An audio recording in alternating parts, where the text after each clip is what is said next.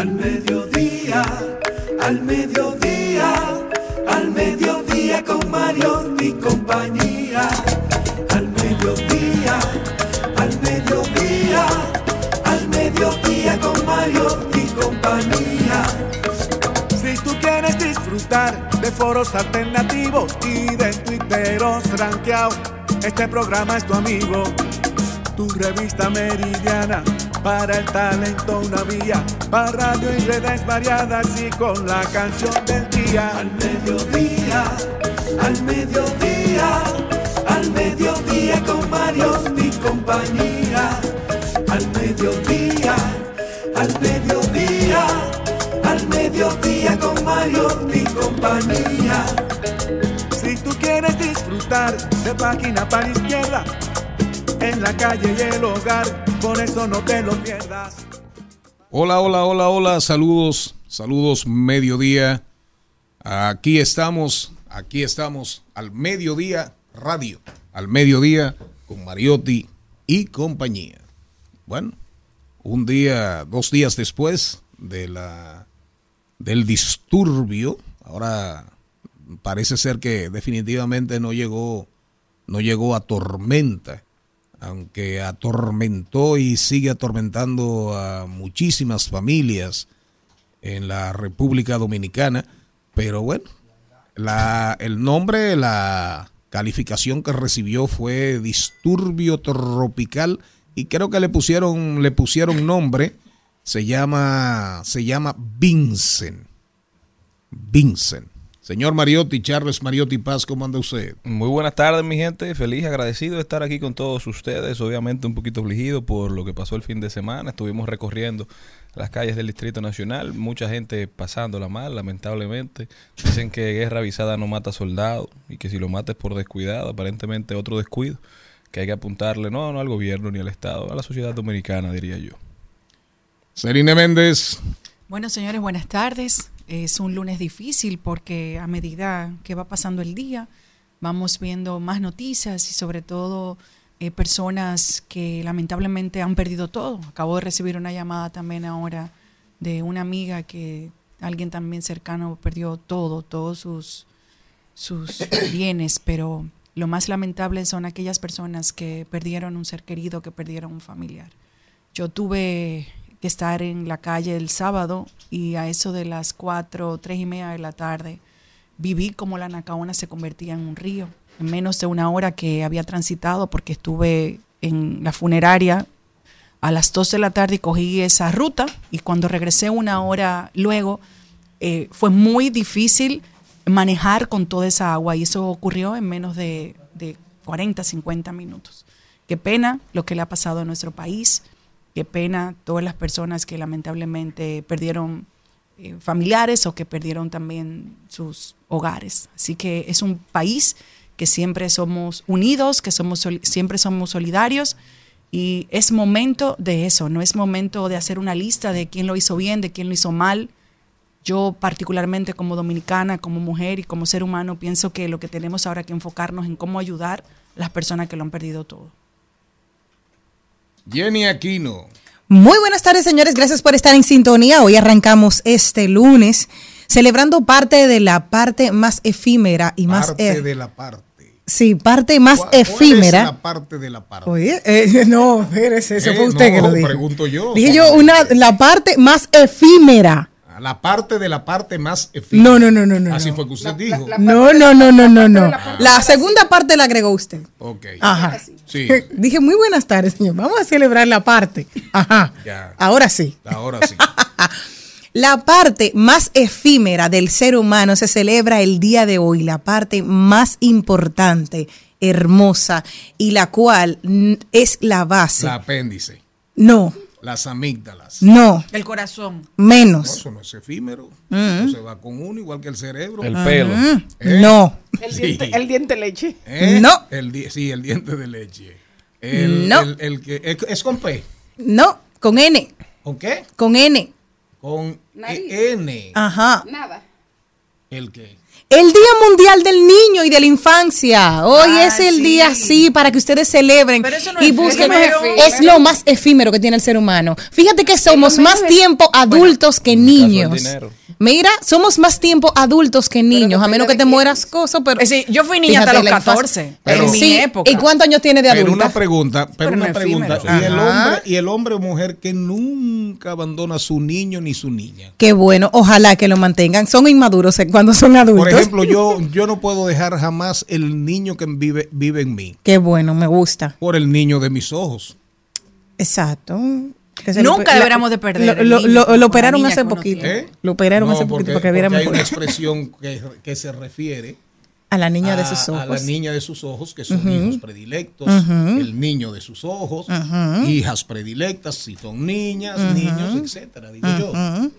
¿Cuál es su Pero, favorito? eh, eh, ¿Cuál es no, su no, no, yo no tengo. Ajá. No, no, claro que no tengo. Ese es el gancho más No, grande. no, no, no, claro que no tengo, pero la, la, la, la niñez puede ser tan efímera como puede ser eterna. Ojalá que sí. Hay, hay, gente, hay gente que nunca le entrega. Yo no he entregado mi parte. Ah, bueno. Tú ves, yo te la tengo ahí siempre y trato de mantenerla viva siempre y mirar con los ojos de un niño, con la curiosidad de un niño, que se celebra desde 1954, precisamente con la Proclamación Universal de los Derechos del Niño que se proclamó en 1959. Miremos el mundo con curiosidad, preguntémonos cosas. eh, Miremos el mundo con alegría y miremos el mundo con esperanza, como lo hacen los niños. Maribel Contreras. Bueno, lo que hay que hacer es mirar, eh, mirar siempre la vida con ojos de niño o de niña, porque Se vació una goma. porque sería sería mantener la capacidad de asombro, la capacidad de, de aprender, la capacidad de, de entender, de seguir creciendo, de preguntar, de vivir. Y, y la verdad es que a pesar de que se dice que la infancia se abandona a los siete años, eh, realmente no es así, porque es la infancia, eso que vivimos durante los primeros siete años de nuestra vida, lo que al final marca todos los pasos que damos después. Oigan bien, oigan bien, este fin de semana, independientemente de Vincent, independientemente de la, del disturbio tropical mm, denominado eh, Vincent, el 19, es decir, un día como ayer, miraba por primera vez, llegaba al mundo un filósofo que marcó todo el siglo XX y parte del siglo XXI, Simon Bauman. Nació en Polonia, filósofo, sociólogo, ensayista de origen judío, ¿verdad? Cuya perspectiva sociológica, él estudió la sociedad moderna y es Bauman, es Bauman quien termina poniéndole a la, le dice a la sociedad moderna, sociedad líquida. Y, sus obras van en esa línea, sociedad líquida, amor líquido. En esa línea anda, anda Bauman y ese concepto de la modernidad líquida tiene mucha vigencia y mucha presencia en este mundo de las redes sociales. Y en esencia el planteamiento de Bautman era cómo lograr el entendimiento entre la sociedad sólida, la modernidad sólida, es decir, la de, la de los valores, la, la del real contenido, la de la religión, la de la familia, cómo armonizarla con la sociedad líquida y para él la sociedad líquida, la sociedad líquida era la falta de valores, la incertidumbre y sobre todo la, la impersonalidad, la falta de calidez, la falta de, de empatía De humanidad. de- y de humanidad de todas las tecnologías. Las tecnologías abrumándonos, según él, no para hacernos mejores seres humanos, sino seres humanos con más dudas, con más dudas. Por eso en, en nuestro programa a través de los tres años, en, en algún momento con mucha frecuencia, hemos hecho referencia a Bauman y hemos recomendado sus libros. Pero el sábado, el sábado el disturbio tropical también no- nos, nos hizo olvidar, nos hizo olvidar que un día como, como ese eh, murió Freddy Veras Goico. Freddy Veras Goico, sin dudas, sin dudas, posiblemente, no, sin dudas, el artista más completo de la República Dominicana. Cantaba, tocaba, componía, escribía, parodiaba, parodiaba, cómico, humorista fino, buen entrevistador, mejor conductor, mejor conductor, animador, tarimero, lo que usted quisiera pedirle a Freddy Veras, Freddy Veras podía responderle. El gordo de la semana, punto final, su paso por el show del mediodía, su paso por la televisión dominicana, la creación de personajes que hoy, gracias a la magia de, de, de, YouTube, ¿verdad? Sobre todo de YouTube, podemos ahí perfectamente entrar y buscar que si Morrobel, que si la escuelota, todos los programas, todos los programas, los que fueron de su creación, los que fueron de su creación y los que no eran parte, los que no eran de su creación, pero él era la figura predominante, la figura principal. Además, Freddy Vera es un gran promotor del talento en la República Dominicana. Hoy mucha gente que está en los medios, algunos ya de retirada, son hechura de Freddy Veras Goico. ¿Recuerdan ustedes, recuerdan ustedes el jingle del gordo de la semana?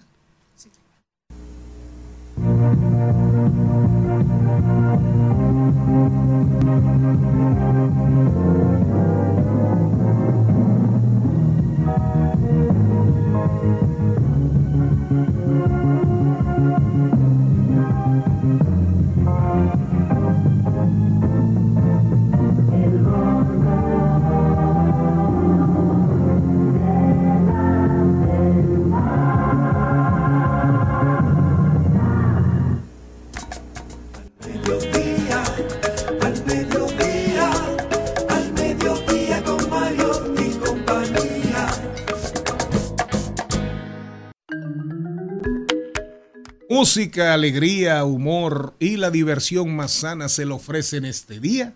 El gordo de la, semana. Lo que pasa es que ese jingle, ese jingle debe tener como cuarenta y pico de años. Como cuarenta y pico de años debe tener ese jingle. Se estrena la película de Freddy, de, de, Giancarlo Veras, ¿cuándo? El 23, este jueves 23 de noviembre a las 8 de la noche. Están todos invitados para ver todo lo que es la vida de Freddy Veras Goico desde la mirada de su hijo. Y cumpliría esta semana Freddy 83 mañana, años. Mañana, mañana. 21, 21 de noviembre, sí. Gracias Freddy por todo lo que le diste a la República Dominicana. Nos vamos con el contenido de hoy. Eh, ¿verdad? Eh, Juan Osiris, Juan Osiris Mota viene a hablarnos de, ¿verdad? A, a partir del tema. Pero oigan bien lo que él nos trae. Sin seguro para la conciencia. ¿De qué vendrá a hablarnos? Sin seguro para la conciencia. No hay de otra que hablar hoy con Rodolfo Pou. El tema Biden, Xi Jinping la visita de Xi Jinping a California, el encuentro de Xi Jinping en California con López Obrador, el presidente mexicano, lo que está pasando Donald Trump, Donald Trump y Biden, cuál es la actualidad ahora mismo en los Estados Unidos y aprovecharemos para hablar con Rodolfo sobre digamos el triunfo de el triunfo de Milei en la Argentina, porque yo creo que yo creo que hasta se parecen, señor Mariotti Paz. Si usted mira, no, no, en, no, en, no en el trato de los temas, ni cómo abordan los temas, ni el radicalismo, ni ese espíritu libertario, medio anárquico, no, se parecen hasta físicamente. Hasta físicamente. Y en la manera en que se manejan, ambos fueron personalidades de televisión antes de ser políticos, ambos emprenden o digamos le dan duro a, sus críticos, ya sean personas físicas o medios. Entonces eh, tienen un manejo bastante parecido. Trump lo felicitó le dijo, me agrada tu, elección y creo que vas a devolver a la, grandeza a la Argentina. Miren, pero para que tengamos una idea y, entremos al contexto antes de que lleguemos a Rodolfo Pou, para que entendamos. Controversial, yo creo que no es controversial, ley, es hiper, súper controversial, Javier Milei. Oigan, un poquito más o menos de su vida. Vive con cinco perros de la marca, de la raza, el mastín inglés. Oiga. Y él dice que esa es su familia. Cuatro de ellos tienen nombres de economistas que él admira. Oiga esto, señor Mariotti señora Méndez. Oigan, Milton Friedman, Rothbard Murray, Robert y Lucas, ambos por el Nobel estadounidense Robert Lucas, todos, todos economistas que tienen que ver que son liberales, que promueven la libertad empresarial, la poca presencia de los gobiernos, de los estados, eh, menos regulaciones, apertura, apertura, libertad, libertad para el dinero. Dijo que en caso de asumir la presidencia, su hermana Karina podría convertirse en primera dama. Es decir, que tendríamos la primera hermana convertida en primera, en primera dama. Ah, y doña Enma. ¿Eh? Y doña como, Enma. doña, como Balaguer. Y doña Enma. Entonces, Aquí tuvimos sí, como, sí, como doña Emma, contó prácticas poco convencionales de su intimidad. Y Yo quisiera que Maribel me explique eso y Jenny Aquino ahorita, de que él era un profesor, oigan bien, de sexo tántrico. Ah, es muy bueno, sí, Es chévere, sí, maravilloso. tántrico. Sí, sí. Te hacen, ¿Eh? te hacen un cuento y te duermen y ¿Qué dices, es fue el- ¿Qué es maravilloso. el sexo tántrico? ¿Qué es el sexo tántrico? Te ponen a pensar y a meditar para tú mover todas las energías. Te hacen un cuento, tú te quedas dormido y dices, viste que fue relajante. No te tocaron nada. Eh, José Carlos Nazario, Maribel, ¿quién es José Carlos Nazario que va a hablar con nosotros desde París? Oh, José Carlos eh, es un joven eh, trabajador de las redes sociales, artista, escritor y, y también es un estratega de redes ¿Vive sociales. allá? Yo creo que tú lo sigues. ¿Vive allá? No, no, está de paso por ah, allá. de paso por París. Y tiene una, la presentación de un nuevo libro más una exposición interesantísima para el mes de diciembre. Natalie Castro viene a hablarnos de inteligencia artificial ya, ya más allá de chat GPT, pero el señor Charles Mariotti Paz en algún momento nos dirá algo de qué pasó con de qué pasó con Sal Hartman, que fue el creador de, de Open de Open IA, de Open IA. Y el señor Mariotti nos hará un análisis y cuál será el destino final de, de esta figura de la inteligencia artificial. No, para decirle que el sexo tántrico se origina en el antiguo hinduismo y gira en torno a las prácticas sexuales que se enfocan en crear una profunda conexión. Durante el sexo tántrico el propósito es estar presente en el momento para lograr una experiencia sensual y sexual satisfactoria. Usted, usted. Ni lo conozco. Dígame, señor. Ni me pregunte, que ni Una lo No, no, pero usted ha oído hablar del Oh, sexo sí, claro. tántrico, ¿verdad? Lo que no Sí. lo he probado. Como cuatro horas lo ahí no, en que mirando, el- el- pensando. el propósito del sexo tántrico no es el orgasmo, No. No. ¿qué ¿Cuál es? la conexión íntima. ¿Qué lo La estoy diciendo? conexión espiritual. Te hacen un cuento para que tú dures ahí pensando Tenemos- Pero, pero eso es la Argentina, dile es un dominicano. Tenemos que traer, tenemos que traer a Marielena Núñez aquí. Recuerden que estamos en Rumba 98.5 FM para toda la provincia de Santo Domingo y el Distrito Nacional, provincias circundantes. Cool 106.9 FM para toda, prácticamente toda la región este, de manera muy especial, Punta Cana, el país más lindo de la República Dominicana. Premium 101.1 FM para prácticamente todo el Cibao Central, Santiago, Moca, La Vega, Salcedo, Bonao y San Francisco de Macorís. Resumen de este programa los sábados a las 12 por Telefuturo Canal 23 y los domingos también a la misma hora, un resumen de una hora, Telefuturo Canal 23. Transmisión en vivo por nuestro canal de YouTube al mediodía, arroba al mediodía. Ahí usted puede vernos y puede escucharnos. Agréguenos, agréguenos, nuestras redes son arroba al mediodía radio. Estamos en Instagram, Twitter, TikTok, YouTube, Facebook. Y si quiere escuchar el contenido completito, ahí está Spotify, después de las 6 de la tarde. Al mediodía, al mediodía, al mediodía con Mario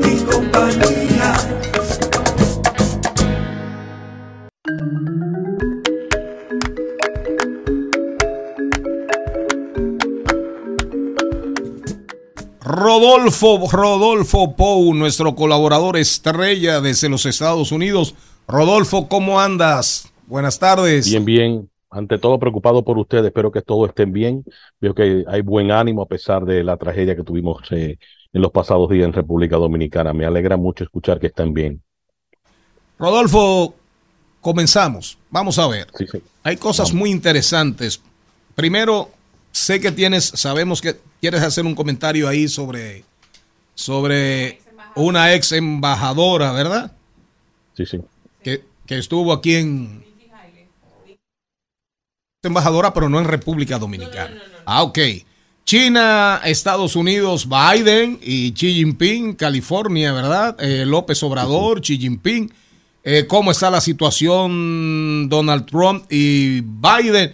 Y esperamos que nos, haga, nos hagas tú ahí un análisis breve sobre el triunfo de Javier Milei en la Argentina y cómo pudiera esto incidir en las elecciones norteamericanas, sobre todo por el factor, digamos, imitación. Adelante. Rodolfo. Válido. Comencemos entonces con el posicionamiento de Trump eh, y viendo que está, está fijo. Es decir, él sigue con su porcentaje que siempre, hemos, eh, que siempre ha contado, 48% de la, mm, si se quiere, de- de- del electorado dentro del Partido Republicano sigue insistiendo que él es la mejor eh, candidatura a presentar para las próximas elecciones. Eh, sí, supuestamente, eh, y digo supuestamente porque toda encuesta es cambiante, depende el momento en el cual las encuestas se tomen. Ahora mismo Trump a manera nacional le está llevando dos puntos a Biden, eh, lo que refleja un- una preocupación para los demócratas. Los demócratas tienen un muy buen gobierno, pero tienen problemas de comunicación, siempre lo han tenido y han permitido que a Biden solo se le tilde como una per- persona en un estado anciano para un próximo periodo. Ese es el único argumento que tiene en contra de Biden. Ahora, hay que entender cómo ha cambiado los tiempos en lo referente a las edades de los primer mandatarios. Y nosotros tuvimos eso durante muchos años en República Dominicana. En, en los años 90 tuvimos a dos octogenarios eh, postulándose a la presidencia. Don Juan yo creo que estaba cerca de los 90, al igual que Balaguer estaba cerca de los 90 en ese momento. Pero claro, es los Estados Unidos y es otro mundo. Eh, cuando Reagan se presentó en el año 1980, eh, enfrentándose, perdón, en el 84, cuando se enfrenta a Robert Mondale, ah, eh, que era el vicepresidente de Carter, ¿verdad? Él tenía 69 años de edad y en ese momento los Estados Unidos consideraban que él era un hombre anciano a la edad de 69. Y sin embargo, vimos que eh, pudo terminar su, su periodo presidencial, aunque sí en el último año sí tuvo unas cuantas dificultades.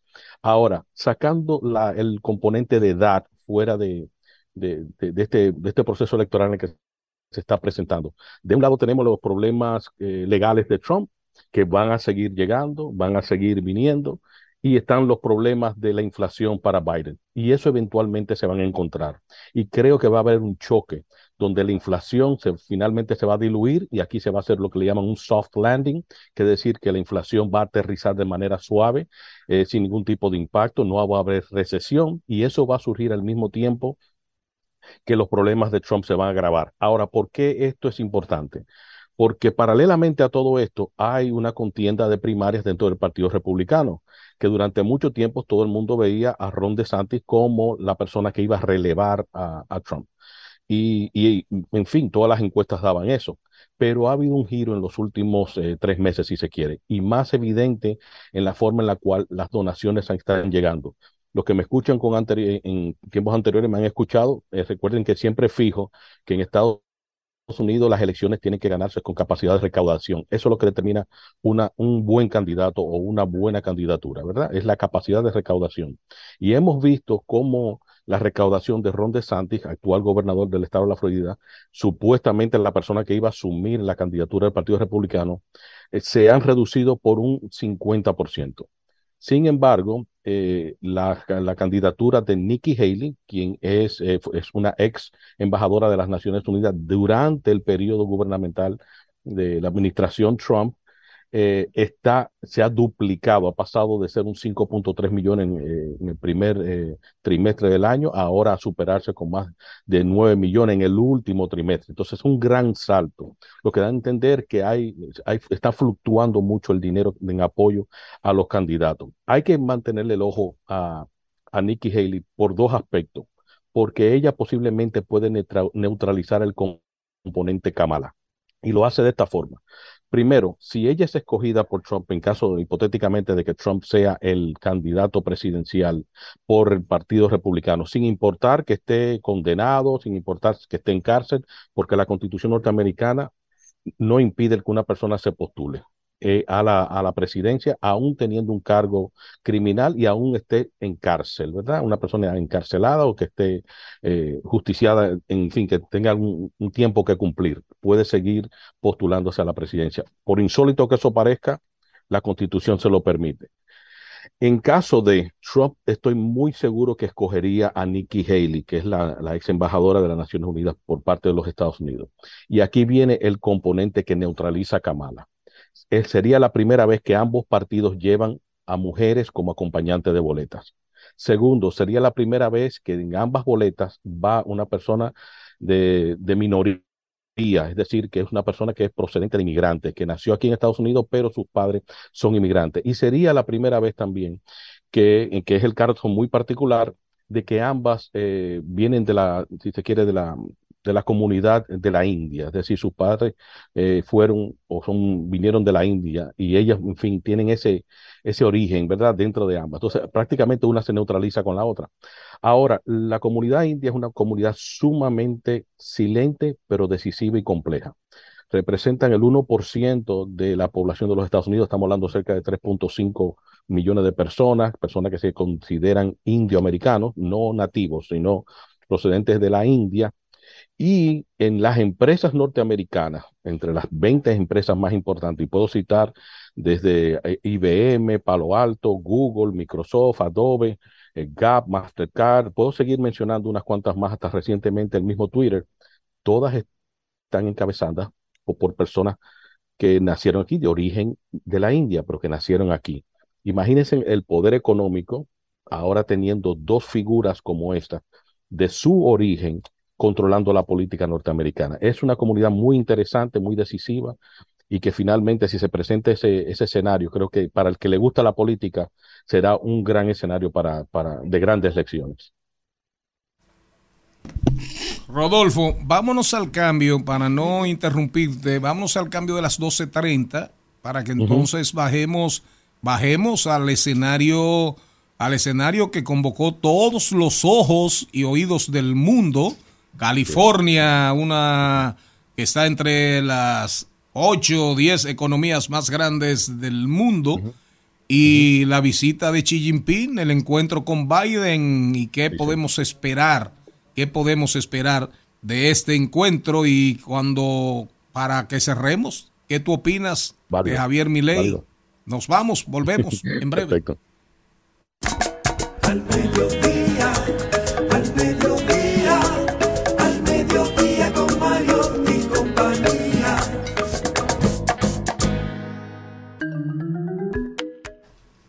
Rodolfo Pou.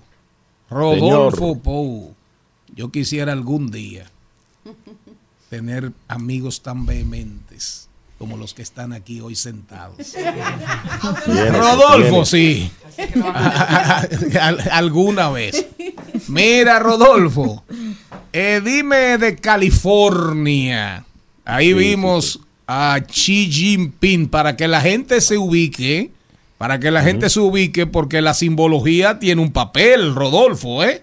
Claro, claro. Xi Jinping llega, Xi Jinping llega en dos aviones Jumbo 747 de Air China, de fabricación norteamericana, ¿verdad?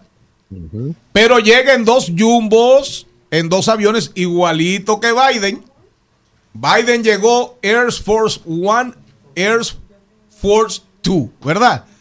Pero ya Xi Jinping, el avión de Xi Jinping había aterrizado con sus dos limusinas las dos limusinas, los dos vehículos que usted veía ahí, que iban con un frente como medio raro, esas dos limusinas son el equivalente de Xi Jinping a la bestia del presidente norteamericano, para que entendamos la parte de los símbolos.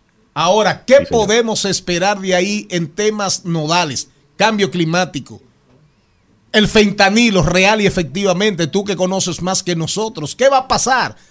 Discurso, o realidad positiva en un año, año y medio, dos años? Mira, me gusta mucho como el enfoque que, que faz acerca de la óptica de, de, de, lo que representa un primero un presidente chino, si se le puede llamar así. Eh, creo que e, esa, esa visita a San Francisco, imagínense eso por un momento, procesen eso. El presidente o el líder de China comunista visita los Estados Unidos para reunirse con el empresariado de los Estados Unidos que trabajen o que tienen empresas o que tienen inversiones o que dependen en un modo u otro del mercado de China. Imagínense esa óptica por un momento y entender eh, ese escenario eh, más allá de lo que sucede también en ese momento, sino lo que sucedió a lo mejor hace 16 años atrás, cuando Biden y Xi, los dos en una similar posición como homólogos, comienzan a crear una relación de trabajo y de comunicación. Esto no es una relación nueva. No es como Xi reunirse con Trump y Trump lograr una, una, foto para tenerla de recuerdo. Estas personas, estos dos hombres se conocen desde hace 20 años, desde antes de asumir sus roles como vicepresidente y posteriormente presidente.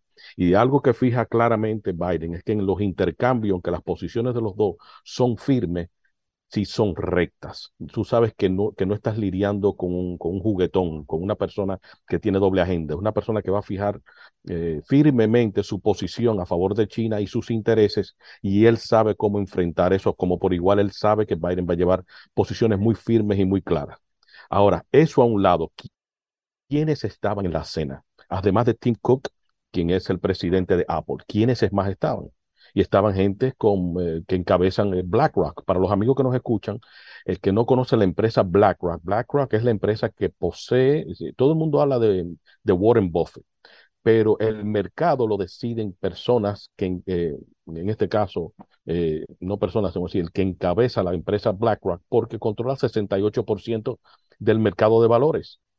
68% de todo lo que sucede en la bolsa en, en, Nueva York y en el resto del mundo impactando, pero principalmente en esas 500 empresas que están en la bolsa dentro de Standard Poor's en Nueva York, lo determina BlackRock, 68%. Esa persona estaba sentada en ese almuerzo, pero en ese almuerzo también estaban los de Vanguard, que controlan el otro 22% de lo que está sucediendo dentro del mercado. Es decir, los poderes de los Estados Unidos y que aprovecho para resaltar, cuando hablamos de China, no vayamos a pensar solamente en Apple, en China hay cerca de mil empresas norteamericanas. Si algo pasa en China, el mercado norteamericano, y no me refiero al mercado de lo, en, en fin, sino estoy hablando del stock market, el mercado de valores, se desploma de inmediato, porque más de 900 empresas, casi mil empresas, es, tienen sus negocios y dependen mucho de, de, del éxito de China. Entonces, esa conversación, no solamente a manera de óptica, y a manera de política pública, sino también a manera de, de política empresarial y hasta política,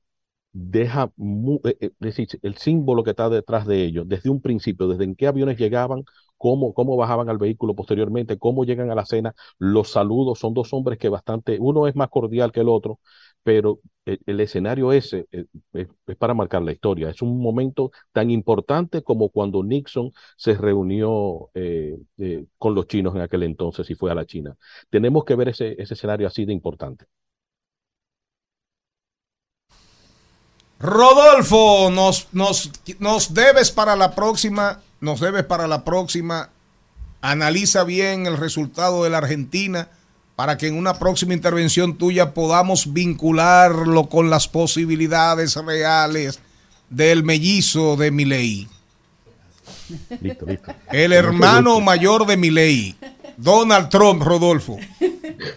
El hermano adoptado de Milei. No, tú sabes que yo creo que es una comparación injusta. Yo creo que Milei está trayendo una propuesta a la mesa que, y lo podemos desarrollar en otra conversación, pero creo que la propuesta que está trayendo era necesaria, es justa, eh, es un gran contraste con lo que ha sucedido en Argentina en los últimos 20 años y no la quiero culpar del todo de, que sea similar a la de Trump, eh, porque los comportamientos en ciertos momentos hayan sido similares, los exabruptos y lo fuera de orden de parte de Milei, pero no, yo creo que es un hombre más ecuánime que está mucho más claro de cómo funciona el mundo y cómo puede funcionar la economía de un país en la situación en la que se encuentra Argentina. Por eso lo podemos ampliar más adelante. Rodolfo Pou, muchísimas gracias. Ya está aquí con nosotros en cabina. Juan Osiris Mota, oigan el tema, sin seguro para la conciencia. ¿Con qué vendrá este muchacho hoy? Al mediodía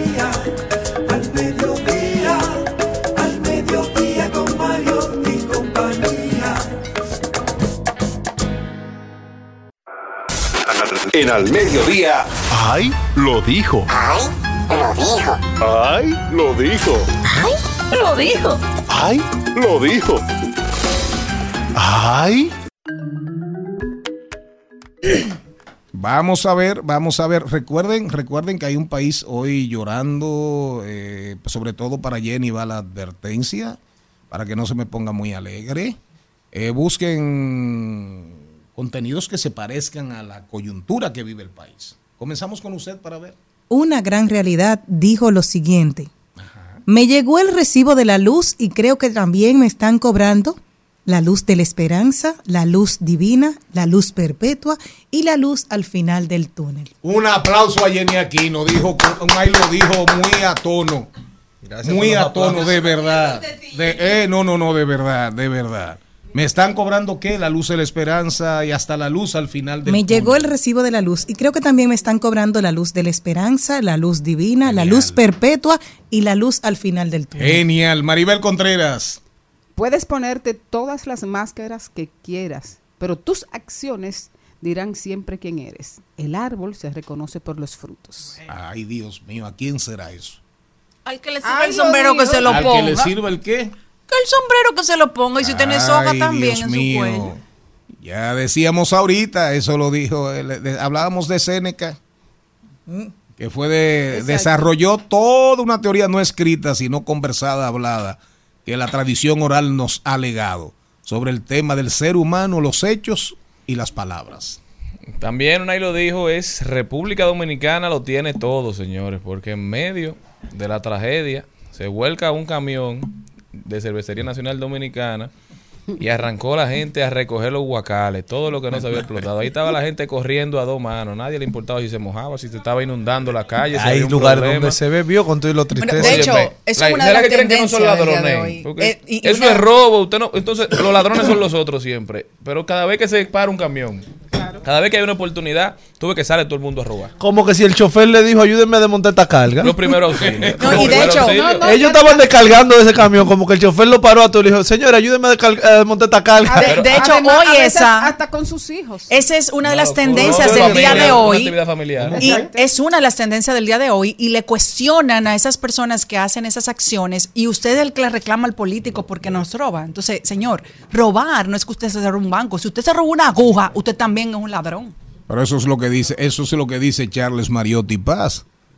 Para ellos eso es prácticamente, yo creo que para, para algunas personas ese es, eso, ese es un acto de justicia, de, de, de redención, de una especie como de Robin Hood, de robar a los ricos para dar a los a los Robo es robo, Bueno, aunque también hay que cierto. reconocer que cuando llueve aquí y se dan esas inundaciones, también se da otra dinámica que habla de lo bueno y de lo noble que es el dominicano. Los muchachos Así se es. paran en las avenidas Ayudar. inundadas a ver quién se queda. Obviamente es una forma de, de levantar par de pesos. Pero hay también, algunos, pero hay se algunos paran que lo hacen de corazón. Y eso está muy Claro. bien, eso hay que aplaudir. Te Se arman competencia, los videos en las redes son- están virales de personas grabando los vehículos pasando, se queda, se queda, se queda, se queda. O pasó. Como si fuera, un- como si fuera, la, como si fuera la plaquita. No, Les tengo Y en, otro. esa, y en esa piscina, en esa piscina que se hace ahí en la Plaza de la Bandera. Ay, Dios Qué mío. locura, Sí. ¿eh? En la Plaza de la Bandera. Habían Sí. dos. ¿Eh? llovió cuando la protesta. Dos. Sí. Señores, ¿y no puede venir un guardia de eso y meterlo preso? Nada. Y se va a meter a nadar, a Ah, sí. Carlos. Eh, A Tendrá nadar. que eh, será un buzo de la Marina. Ya. Lo que sea, como pero la buzo, Fuerza Armada. Un buzo de la Como Marina. te digo lo malo, te digo lo bueno. República Dominicana realmente lo tiene todo. Así como hay gente que aprovecha cualquier situación para cometer un acto ilícito, para burlarse de la autoridad. Señores, yo pude, tú, recorrí varios sectores de la capital. Gente que perdió todo, gente que no estaba en su casa cuando empezó a llover, que se le Dio un saco la de casa colchones, completa, usted, ¿eh? que Ay, tenía Dios mío. todo fuera de su casa, todas sus pertenencias, todos sus artículos del hogar fuera. Y tú le preguntabas, ¿y ahora? Dios proveerá Así Es así. con buena actitud, hasta riéndose. El dominicano es especial, señor, y eso por eso hay que darle gracias a Dios. Cristian. Bueno, otro que también lo dijo y que salió a defenderse fue don Osiris de León, que dijo para ilustración de chismosos que quisieron acabarme por mis declaraciones sobre las causas del colapso de ayer del paramento noreste del paso desnivel de la 27 con Gómez y mención que hice del fallo de 1999. Don Osiris desempolvó todos sus periódicos y los sacó a la luz, haciendo valer su palabra y su explicación de por qué se había derrumbado la pared eh, del túnel. Pero si usted busca ahí el, el- el estado del señor secretario general del PLD, no del don productor ni del don conductor, búsquelo. Aquí lo El tengo. estado de mi perfil. Usted lo tiene ahí. De su El de mi perfil, sí, el de mi WhatsApp. Lo tiene bloqueado. El de mi WhatsApp. El de mi WhatsApp.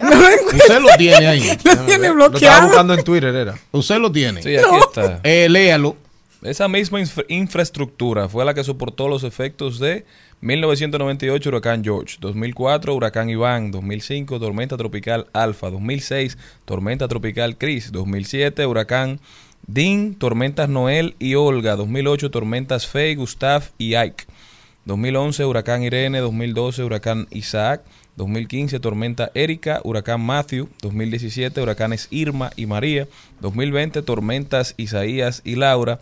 Eso no saldrá a re- relucir por los ingenieros que andan opinando, pero muchas tormentas, muchos huracanes. Osiris, Osiris de León debió decir eso. Que después que eso lo construyeron, oiga bien, eso resistió. Entre tormentas, disturbios tropicales, oiga bien, ciclones, resistió más de 25 fenómenos. Entonces, Oye, toda obra necesita mantenimiento. al final Lo es que sí sentí fue que- cronograma de mantenimiento. Y ahí está clarísimo la denuncia de hace un año. Sí, y Ahí la explicación del ministerio José fue muy Urtecho. eh, fue sin, sin humanidad. José Urtecha, José Urtecho, que es un hombre de los medios, el del tráfico. José Urtecho, el que se monta en un avión. A hablarnos del tránsito. Estaba en el programa de Teoveras. Tráfico Express. Ajá, Tráfico Express. José Urtecho, que es un especialista comunicador sobre estos temas, lo documentó perfectamente. Ya lo a partir de ahora, el tema es que no vuelva, que no vuelva a pasar. Punto. Amor, creo que tu trabajo te está absorbiendo demasiado y lo nuestro ya no está funcionando. No creo. Saludos cordiales. Quedo pendiente de cualquier duda o aclaración. Le respondió por correo. ¿Cómo fue? Ah, sí.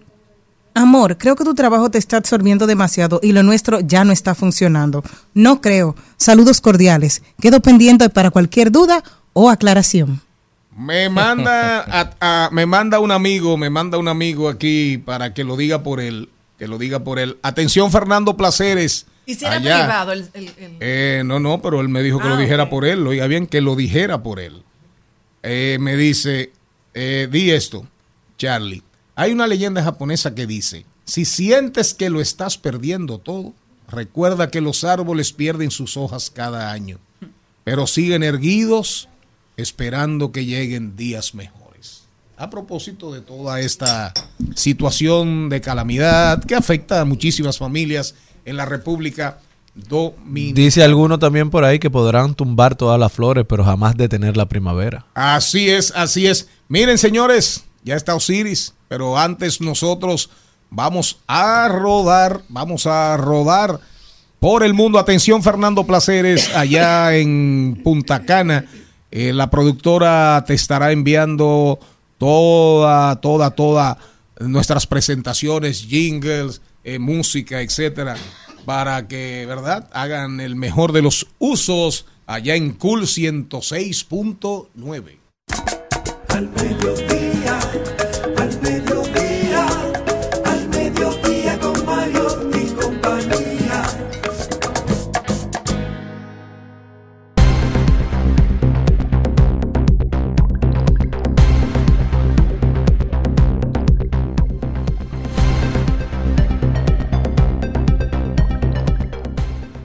Nos vamos a rodar por el mundo. ¿Qué estará pasando? Bueno, y la noticia que tiene a todo el mundo, digamos, pendiente es que Javier Milei será el nuevo presidente de la Argentina. Según los últimos boletines, Milei sacó 56% en el balotaje del domingo, la segunda vuelta de, de los argentinos. Le sacó 12 puntos al actual ministro de Economía, Sergio Massa, quien rápidamente aceptó la derrota y reconoció la victoria de Javier Milei, que consiguió casi 6 millones de votos más de los que consiguió en la primera vuelta hace más hace casi un mes. Esos votos, los de Patricia Bullrich, los del macrismo, ¿verdad? Que aparentemente se les endosaron de manera completa. Mi ley presenta propuestas de cambios radicales como eliminar el Banco Central, dolarizar la economía y eliminar el peso argentino, privatizar empresas estatales y recortar fuertemente el gasto público, incluyendo la eliminación total de varios ministerios. Dice mi ley que tranquilos, que la- el derecho a la propiedad y a la libre empresa se va a mantener en la Argentina, que no hay de qué preocuparse. Cuando mi ley resulta electo candidato en las primarias, los bonos argentinos empezaron a bajar. Ahora resulta ganador de las elecciones y el efecto ha sido el contrario. Así que aparentemente se han hecho las paces con que Milei será el presidente de la Argentina y el mundo está a la expectativa de cuáles serán los resultados de este cambio radical. Y comenzando Habría- a ver las, las razones positivas por las que ese triunfo podría encaminar a la República de Argentina. Mucha gente no entiende, yo creo que las la magnitud de sus propuestas, yo creo que ni él las entiende porque en el debate con, con Massa se vio claro que él no tenía un plan claro de acción para ponerlas en práctica, pero mucha gente creo que votó en contra de lo que está, del establishment, de los que han llevado a la Argentina a este punto y cualquier otra cosa era mejor que lo que estaba aparentemente. Diría Nayib Bukele, ahora dígalo sin llorar. Miren, miren para que ustedes para Se lo dijo a Petro. Vamos, Se lo dijo a Petro. vamos rapidito, miren. Milei leyó. En la celebración leyó.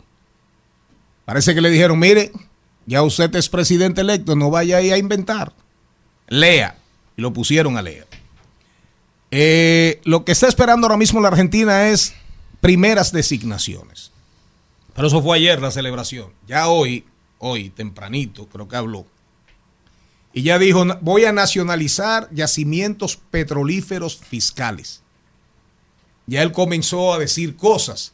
Hay mucha gente pendiente porque los primeros nombramientos, él toma posesión el día 10, los primeros nombramientos van diciendo más o menos. Hay gente con los dedos así, esperando que designe a dos o tres personas de mucha confianza del expresidente, del expresidente Macri. Pero observemos, al final lo que pasa en la Argentina para nosotros No tiene impacto. no tiene ningún tipo prácticamente de impacto. Aunque creo que importamos, importamos cereales, pero ahí está Brasil. Pero que le vaya bien a la Argentina. Que le vaya bien a la Argentina y que, y que nos alejen a un Milei en la República Dominicana. Vamos rapidito. Me voy para Cabo Oriental en África y es que es detenida una estudiante por recibir una beca millonaria del gobierno por error y gastarla comprando iPhone. Cambió todo su armario, botella de whisky y se lo gozó. Ella recibía 85 libras esterlinas, unos 100 euros mensuales para recibir con una beca, pero un día encontró por error que le habían depositado 14 millones de euros, por lo cual ella comenzó, No, sí, sí, sí, sí. Ella comenzó Ah. renovando su, empezó a tener una mejor vida, empezó renovando su armario, comprándose piezas de diseño, comprando iPhone para ella, sus amigos, cambiando las cervezas del, del Pero- bar, pero botellas de whisky, no, no, no. elegantes, sí, sí, dice que un día en un supermercado vieron que en la compra hizo un millón de, de dólares, entonces de, ahí, No, no, eh, de euros y vea llamó bien. la atención. Esperen. Pero se compró el supermercado entero. Oye, claro, porque Se dicen de ahí pasó, entero. a pasó, par- No, pa- no, llamó no. la atención. Ok. Pero un millón en un supermercado. Oye, Vieron el no. recibo del, de eso de que te cuánto te quedan en el en el gozo, tú sabes eso de, de los Ah, cajeros claro. y ahí la denunciaron, claro, ahí la denunciaron de fraude, dice, porque en el supermercado parecía que tenía un millón de euros en el banco, por lo que fue denunciada y terminó arrestada y acusada de ¿Dónde fue fraude en Cabo Oriental, allá en África. Eh, Maribel Contreras, rapidito. Cinco Ay, años. Dios mío. Ahora tenemos la nigromancia. ¿Tú sabes lo ¿La que es la nigromancia? Ah, nigromancia digital. Hoy ha sido un día interesante, sexo tántrico. Y nigromancia digital. Practicante Javier Milei, Javier Milei, presidente electo de la Argentina. La nigromancia digital se refiere de cómo la inteligencia artificial cambia nuestra relación con los muertos, porque a través de la inteligencia Oiga. Artificial podemos reconstruir videos y conversaciones con gente que ya se ha ido. ¿Cómo fue? Podemos Repíteme Pero eso. con tanto problema de salud mental que hay en la humanidad. Esto se jodió. Hable con un que vivo a mejor. partir de la inteligencia artificial Ajá. podemos reconstruir imagen, video y conversaciones con personas que ya, que ya se han ido. O, sea, se, se embromaron las medium. Ah, hay- se hay- embromaron las medium. Y, Es- y- y la cuica se fue al carajo. Exactamente. ¿Eh? Exactamente. Bueno, lo, lo que hace la inteligencia artificial es que a través de los videos y las fotos que ha subido eh, la persona cuando estaba viva, hacen una reconstrucción eh, natural dentro del proceso como si estuviera viva y a través de los textos que publicaba, las cartas PLD que lo hizo. enviaba, los correos que enviaban, eh, establecen una conversación con su tono de voz y De lo que va a de- decir el de- muerto. y- exacto. Bueno, Maribel, el PLD en, el, en el- la proclamación de su candidato presidencial hizo algo parecido sí le tienes con la figura de Don Juan Bosch. A que te vean con eso enfrente. No sé si usted pudo, Don Charlie, no sé si usted pudo percatarse de Sí, que, claro, claro. que la gente se Claro, lo que pasa quedó es que hasta sorprendida. ahora Pero eso es- es, eh, eso es a otro nivel. Este a otro nivel. Allí pusieron a Juan Bosch a decir cosas, a decir cosas del candidato presidencial de su partido. Seguro un holograma. Pero, pero no, no, no fue un holograma, fue la figura de Don Juan, con, Pero gesticulando. pero gesticulando y eso tú entiendes. Lo que pasa Pero es que- eso es otro Oh, nivel. Este otro nivel ya. Eso usted va a hablar con su Porque, muerto. porque no, porque antes de esta tecnología se usaba en el cine, se usaba para hacer los hologramas, se usaban en cosas. Ahora que, que cualquier persona pueda tener acceso a revivir a sus muertos y a tener una interacción virtual con ellos, eso va a aumentar, Mariotti, la, la- los El problema de salud mental. Pero claro que sí. O porque la No, no, inteligencia no, eso es- artificial que no, le va a responder. Nigromancia, ¿cómo se llama? No, el muerto. Nigromancia Ay, digital. Dios mío. Bueno, Bueno, señores, y para Presten atención a eso, audiencia. Presten atención a eso. Ahí no se está hablando de cualquier cosa, ¿eh? ¿Oyeron? Señores, ¿qué harían ustedes si le pasa lo que le pasó a esta pareja que recién se estaba contrayendo nupcias? Al momento de firmar el acta de matrimonio, se incendió. Una punta, del, una punta del papel No dio con una vela de la que ponen en las mesas de la boda y, Y se ella firmando comenzó el fuego. Eso va a ser un matrimonio ardiente, mi amor. No, Eso es una buena señal. Mira la mirada, mira la va a mirada ser una positiva. semana. Mira la mirada una mirada, mi amor. Esa mujer va a prender fuego en toda esa relación. Me encanta. Yo no me caso. Yo por menos de ahí no me casé. Esa mujer va a prender fuego a ese hombre Bueno, apasionadamente. con lo 24 cabaloso horas. que es el dominicano, hay Ah, mucha gente. porque fue aquí. No, no, no. No. Pero si Ah. fuera aquí, hay mucha gente que no se casa. Yo tampoco. Saltan las abuelas, no te cases con ese hombre. No, pero, O al revés. Pero, pero, pero no había una copia. no, había, Bueno. no había una copia. Ay, Dios. No tuvieron que hacer otra, tuvieron que hacer otra. Yo me voy a Washington, donde hay una declaración que me preocupa mucho. Dice, una de cada cinco niñas o adolescentes se casa y vive una unión de hecho antes de cumplir los 18 años en América Latina. La única región donde no bajan los matrimonios infantiles. Y alertaron sobre este tema. Entonces dice, no están listas para votar, no están listas para licencia, pero ya sí están listas para tener un hijo. No están listas para administrar sus propias vidas, pero terminan en embarazos tempranos, administrando nuevas vidas, denunció durante una sesión el Consejo Permanente ante la OEA. ¿Dónde fue eso? Washington. Aquí en República Dominicana, aquí ese es un problema serio, muy, pero muy, pero muy grave. Y ahí, como decía Jenny Aquino ahorita, ahí uno no ve la luz al final del, del túnel. Nos vamos al cambio de la una al mediodía, radio al mediodía con Mariotti y compañía. Y cuando regresemos, vamos a ver cuál será el destino de, del fundador de IA, de IA, Inteligencia Artificial Open. Open. Y después hablaremos de si hay un seguro para la conciencia con el señor Osiris Mota Jr. Al mediodía, al mediodía, al mediodía con Mario y compañía. En Al Mediodía, con, Mariot, con Mariotti y compañía, hablemos de tecnología.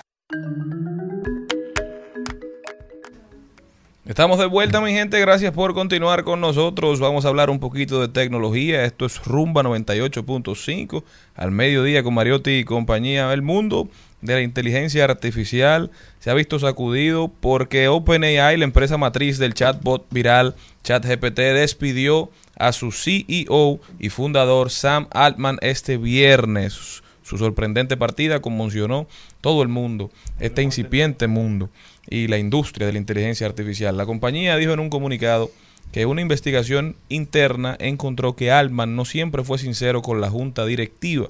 Fue puesto a un lado de su cargo. Esto ha generado un sinnúmero de reacciones en el mundo de la inteligencia artificial, una de las cuales es que 505 empleados de OpenAI amenazan con renunciar y piden que se disuelva la junta directiva tras el despido de Altman. Ellos han dicho que después de este fin de semana tumultuoso están dispuestos o no están conformes con las acciones que ha tomado la junta directiva y que no pueden trabajar para o con personas que carecen de competencia, juicio y cuidado de su misión y de sus empleados. Microsoft, ni tonto ni perezoso, que es uno de los principales accionistas de ChatGPT, estableció claramente que está dispuesta a ser la empresa que lidere el camino a, digamos, a nuevas fronteras en la inteligencia artificial porque contrató a Sam Altman y le designó una dirección especial para que siga sus investigaciones y sus desarrollos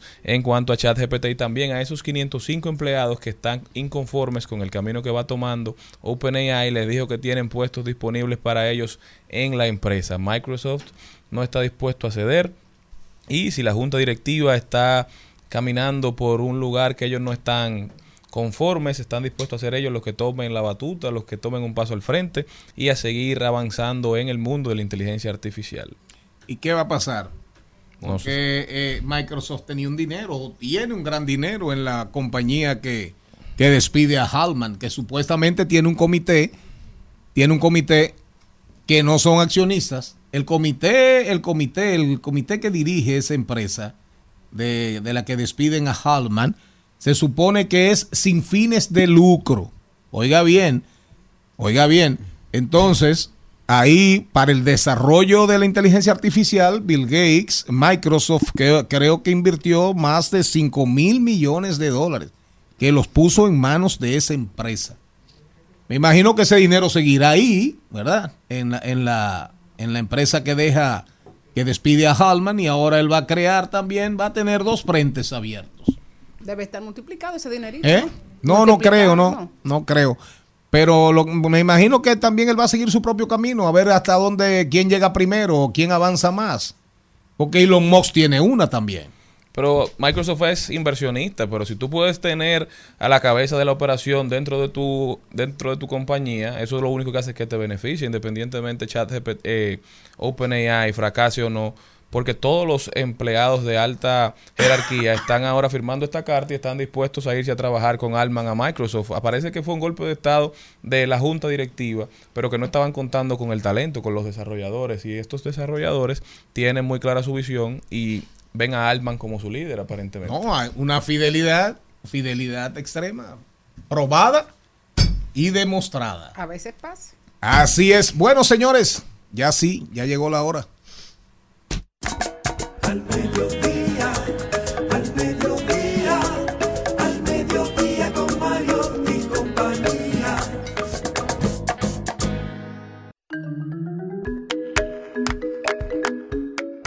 Juan Osiris Mota. Explícame que te veo desde ahorita. Triste. Contrariado, te contrariado. Siento, te siento súper. desanimado. Te siento súper abatido. Mira para allá, por favor. A, pesar de que te vean esos, te vean esos ojos. Kelvin.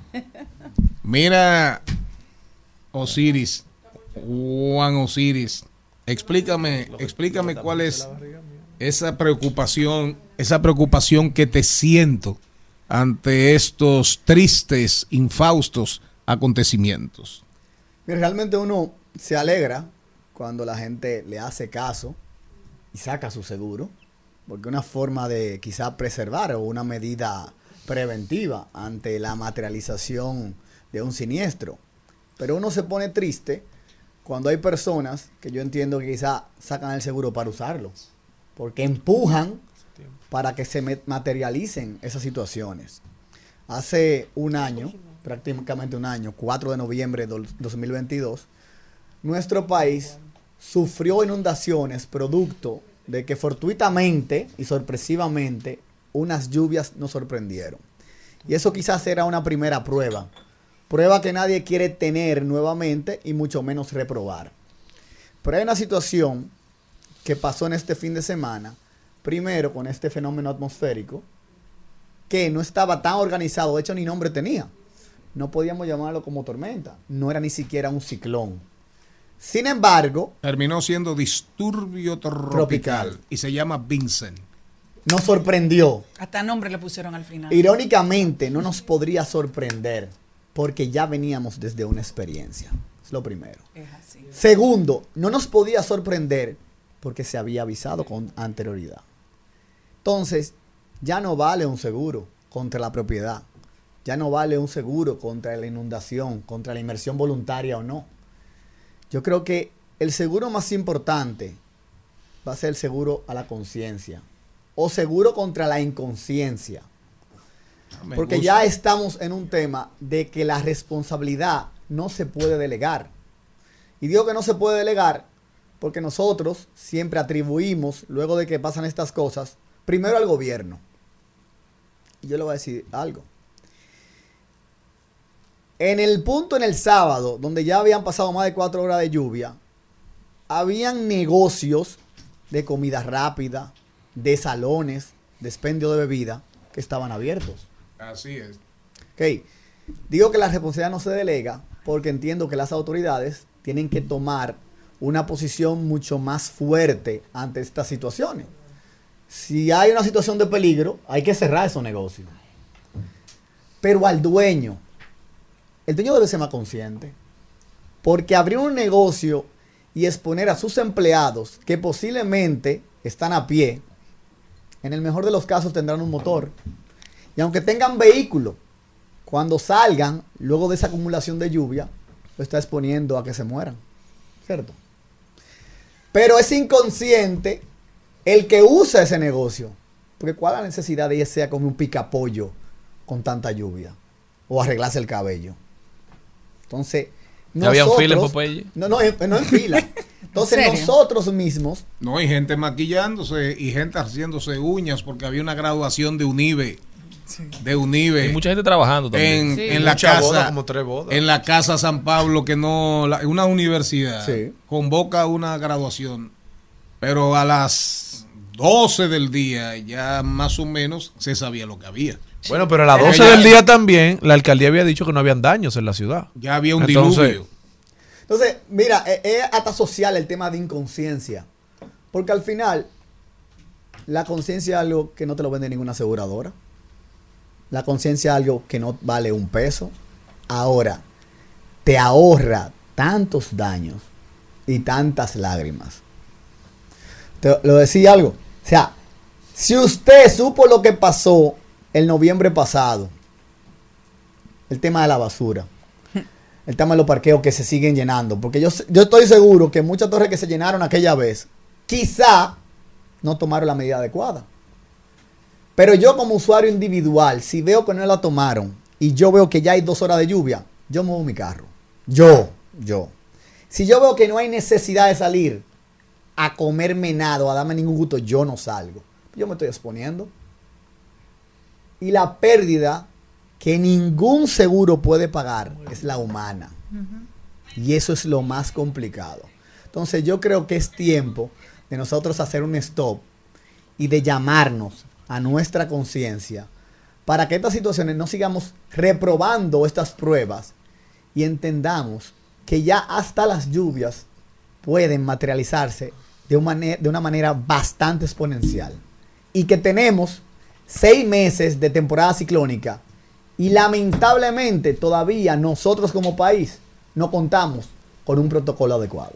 mientras no se vaya miren noviembre verdad se supone que para esta fecha ya No las llover. posibilidades hace no no llover sí Eh, como tormenta. eventualmente pero tormentas huracanes hace 20 años 25 años todo eso comenzó a cambiar Eso es correcto. y ya usted tiene que estar preparado hasta para para diciembre En diciembre tuvimos para un diciembre usted tiene que estar preparado. Porque lo triste es que, fíjese usted que según una encuesta muy seria, muy acreditada, en, Repu- en, en Latinoamérica todavía hay un 35% de personas que no creen en el cambio climático. 35. Bueno, el, oh, el presidente santa, argentino lo decía. que oh no santa inconsciencia, oh santa, como diría Robbie, oh santa ignorancia.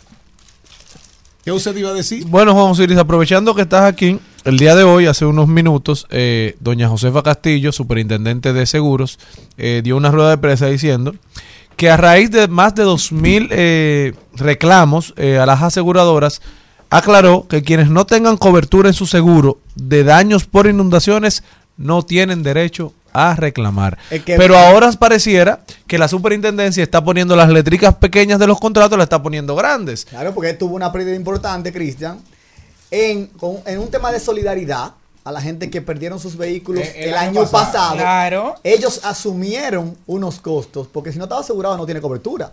Pero no puede ser posible que a ti te pase lo mismo. ¿Y dónde, ¿y dónde estuvo mismo. la campaña de la superintendencia motivando No, a la gente no la que vi. revisara la cobertura? Pero eso hay que decírtelo. Pero claro que sí. Ay, pero Cristian, Claro si ese, sí. pasó, ese niño se pasó el año entero pero todito. una pregunta, ¿y cuál es la función de la superintendencia? Aclararle las Bueno, pero dudas también la gente en un país que todavía asegurarse es un tema oscuro y ambiguo que la gente no lo entiende. Yo creo, yo, yo estoy a favor, yo estoy con Cristian, pero las responsabilidades no se delegan. Aquí todos tenemos una participación y debe ser más activa ante pero estas situaciones. Si el año pasado me costó 100 millones de pesos, entonces yo una campañita pude haber establecido, ¿verdad? Para yo entiendo que ahorrarme sí, yo entiendo que yo sí. mismo. Y era un evento que se había avisado, señores, que se había avisado. Miren, eh, para todos, de manera, aunque no sean clientes de nuestra firma, si usted necesita algún tipo de consulta, revisión de su póliza, revisar si le pasó algo, si cubre o no, o a la postre, para futuro, estamos a la orden. Quizá ante una pérdida no sea mucho lo que podamos hacer, pero hay que tomar los pasos iniciales ahora para evitar entonces en el futuro. Miren, es importante, a raíz de esta discusioncita, intercambio ahí de Cristian y, y Celine, los órganos reguladores, sobre todo las, sobre todo las superintendencias, Celine, todas, por ejemplo, la superintendencia de pensiones, debe tener campañas periódicas, recurrentes, permanentes, sobre cómo educar e informar a la gente que tiene sus ahorros, a los Claro. pensionistas. Lo mismo que hace la superintendencia de bancos, por ejemplo. Con las estafas de las inversiones, Claro, correcto. La superintendencia de seguros también. Porque al final somos, son entidades públicas que se deben al público. Y deben tener presupuestos, sobre todo para hacer conciencia de lo que significa la siniestralidad que se puede dar en todos los niveles, porque hoy es agua. En San Cristóbal fue fuego. Que Dios Y aquí nos libre, que Dios nos libre, eh, mañana, que Dios nos libre. eh, mañana puede ser un terremoto. Un terremoto. O puede ser un... Eh, mañana puede ser otro huracán. Puede ser un maremoto. No, quién un sabe. maremoto. Eso que se ve en los Estados Unidos. Porque un aquí olvidamos- un tornado. U- a- eh, Un tornado, claro que se producen. Aquí olvidamos que Matancitas, Matanzas, Matancita Ahí. en María Trinidad Sánchez en Nagua, En Nagua. se la llevó un maremoto. ¿Cómo va a ser? Claro, en el año 1944, 42, por ahí, qué sé yo, más o menos. Y son cosas que ojalá no pasen nunca, pero estamos, estamos, estamos en el medio En el del medio trayecto de, los huracanes. Tenemos la fosa de, la fosa de Milwaukee, Milwaukee. la tenemos ahí cerquita. ¿De acuerdo? Entonces nosotros somos un país muy expuesto. Por eso es importante lo que dice Juan Osiris. Y la superintendencia de seguros debe de entender que así como trabaja la superintendencia de bancos, como hace periódica publicidad la superintendencia de pensiones, hay, hay que hacer conciencia. Porque en un país donde la gente no saca un marbete y hay que darle prórroga. Y prórroga. Entonces tú como Estado dices, ah, bueno, pero a la gente está bueno que le pase. No, ese no, ese no es tu papel. Tu papel es enseñar, promover la conciencia, la generación de conciencia. La responsabilidad es individual, no se delega, pero el Estado también tiene Un mayor el deber peso. de cuidar hasta a los irresponsables. Más cuando ya tenemos, eh, producto del cambio climático, situaciones que no se pueden prever. Esto no se previó como se debió, aunque se anunciara. Pero no, no se anunció nunca la magnitud. Aquí nadie puso tape en ventana. No, claro que no, claro que no, pero tenemos que tener Al final el tape no hace nada. Pero yo quiero decir algo. Te voy a dar un poquito de razón y también le voy a decir, señores, todo el mundo o la mayoría de las personas que tienen sus sentidos en un buen sitio, porque también hay muchos problemas de salud mental, y la gente cree que esto es un chiste, bueno, pero si él no puede, con su vida no va a poder ni siquiera cuidar a su familia. Aquí hay mucha gente inconsciente. Yo particularmente llamé a mucha gente el sábado a las 3 de la tarde y le dije, métase para su casa aquí todo el mundo dice que esto era una llovizna.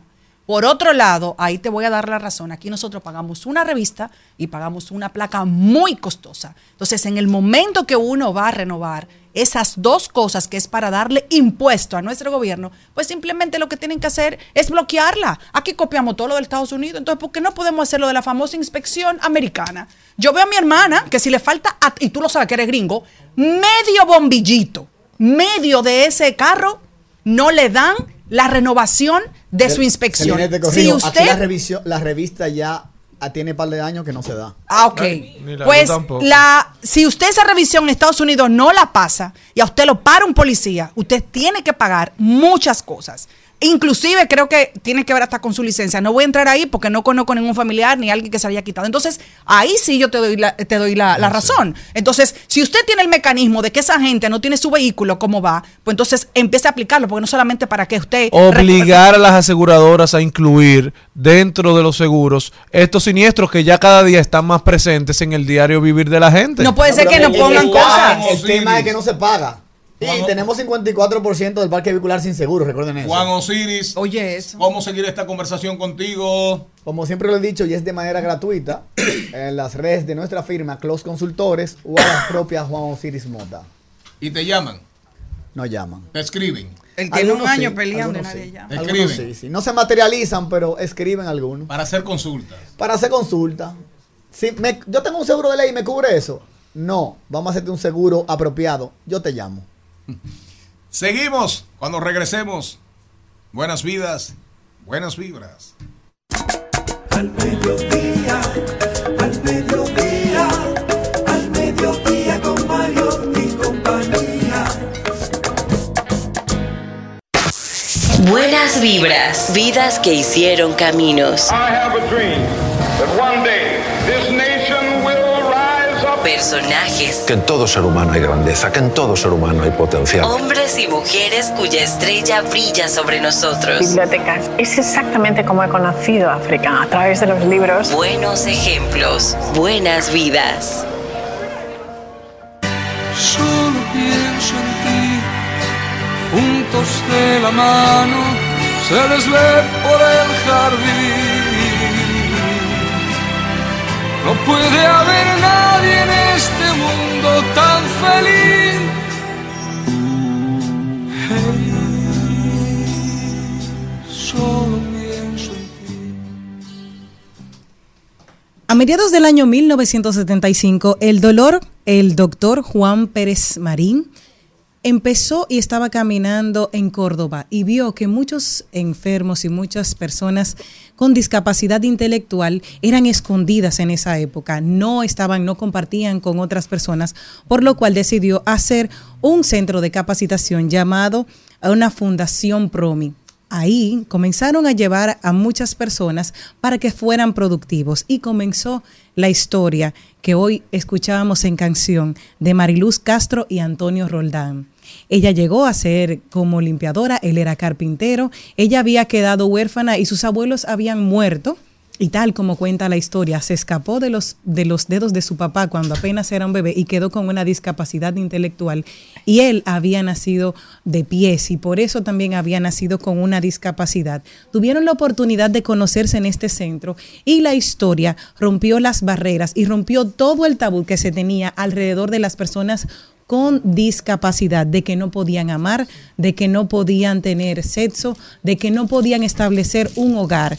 Ellos se conocieron y fue tanto el impacto de la reportaje que se reseñaban los diarios de la época que Víctor Manuel se apersonó a este centro, quiso conocer esta, esta historia de amor de primera mano y luego hizo esta canción que todos hemos conocido desde hace 44 años, Solo pienso en ti.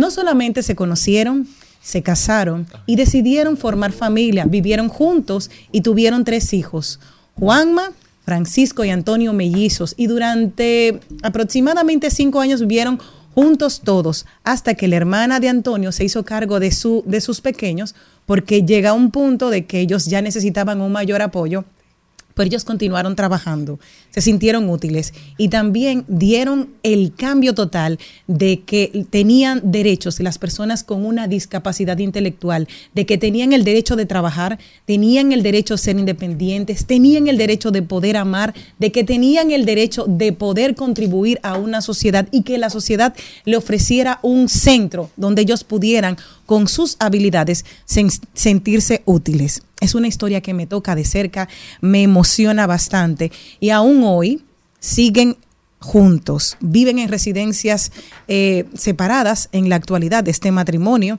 Se conserva, fueron al 75 años de Víctor Manuel. Dicen que su canción, a pesar de que lo han oído en otras voces, dicen me gusta la original, no le gustan otras versiones. Y cada fin de semana se encuentran en el centro, trabajan todos los días juntos, cada uno va a su residencia porque Antonio actualmente tiene demencia senil y ellos se encuentran, pasean, van al cine y cada fin de semana la pasan juntos. Creo que siempre la respuesta a todo es el amor y es el ejemplo que nos dan Mariluz Castro y Antonio Roldán. Con música. Él nació de pie, le fueron a parir entre algodón.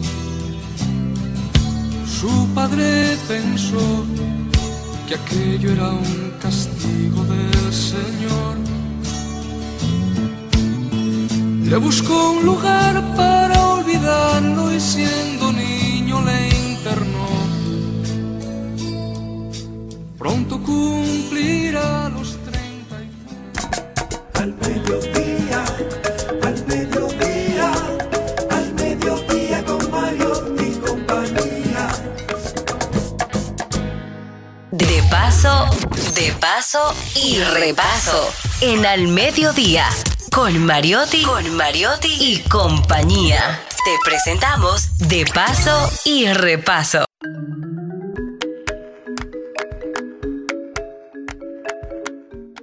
Maribel Contreras, Maribel Contreras, hoy, hoy, hoy tiene a José Carlos Nazario desde la ciudad Luz, París.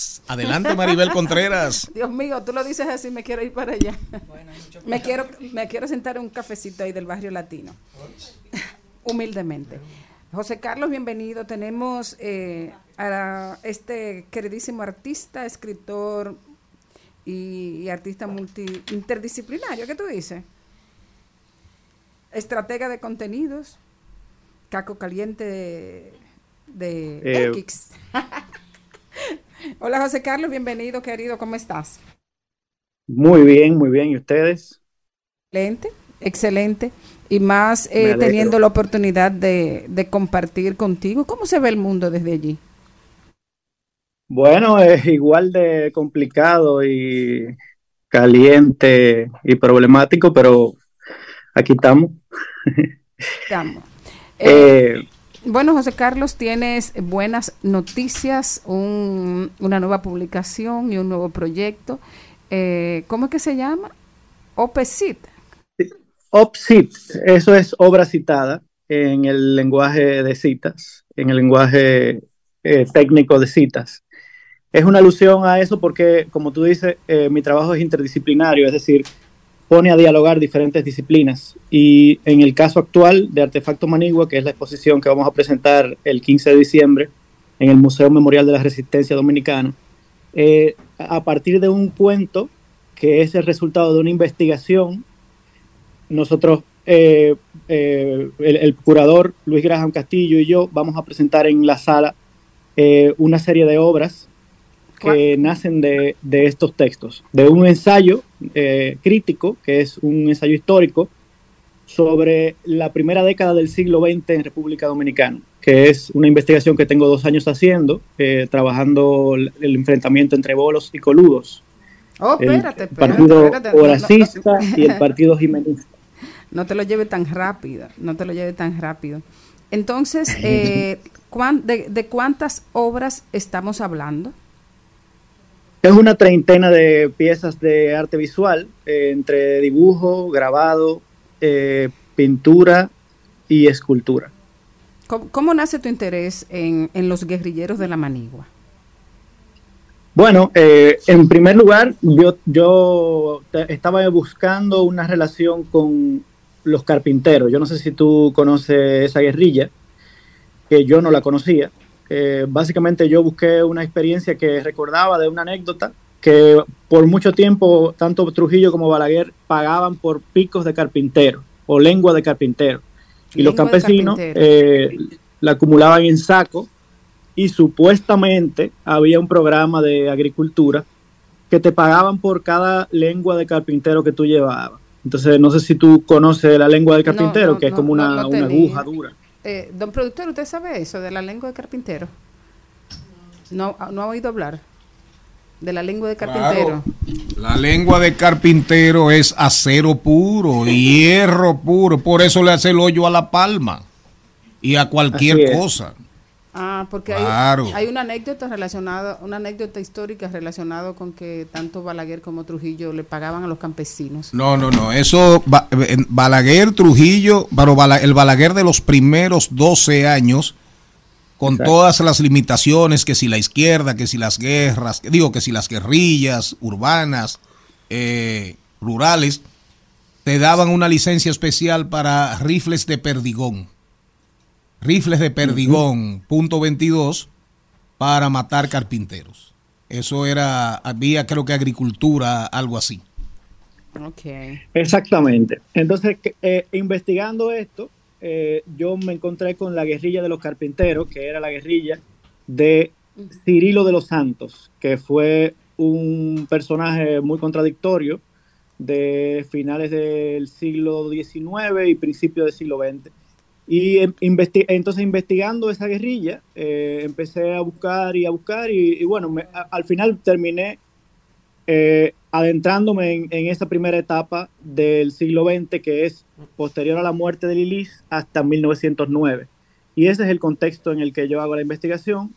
Es un, es un periodo muy interesante, muy, eh, yo diría que construye culturalmente lo que viene después. Eh, el siglo XX dominicano eh, en torno a las dictaduras y, la cultura política que surge de esos procesos de guerra de guerrillas y de, y digamos, insurrecciones armadas por lo político, es lo que constituye, yo entiendo, el, sujeto dominicano rural, que es básicamente lo que, lo que yo entiendo que es la, la cultura política del Trujillato posteriormente, pero que quien más, eh, digamos, la, la consolida por primera vez más temprano es Moncáceres, que es el personaje principal de este libro, eh, sobre el cual, bueno, el, el centro de todo es una narración de El- el relativa el a un- libro lo es- que yo considero un genocidio. ¿El, el libro es ficción o es ficción No, el libro histórica? tiene un ensayo, un ensayo de historia crítica y un cuento Ah, que excelente. funciona como disparador para las piezas de arte. Excelente.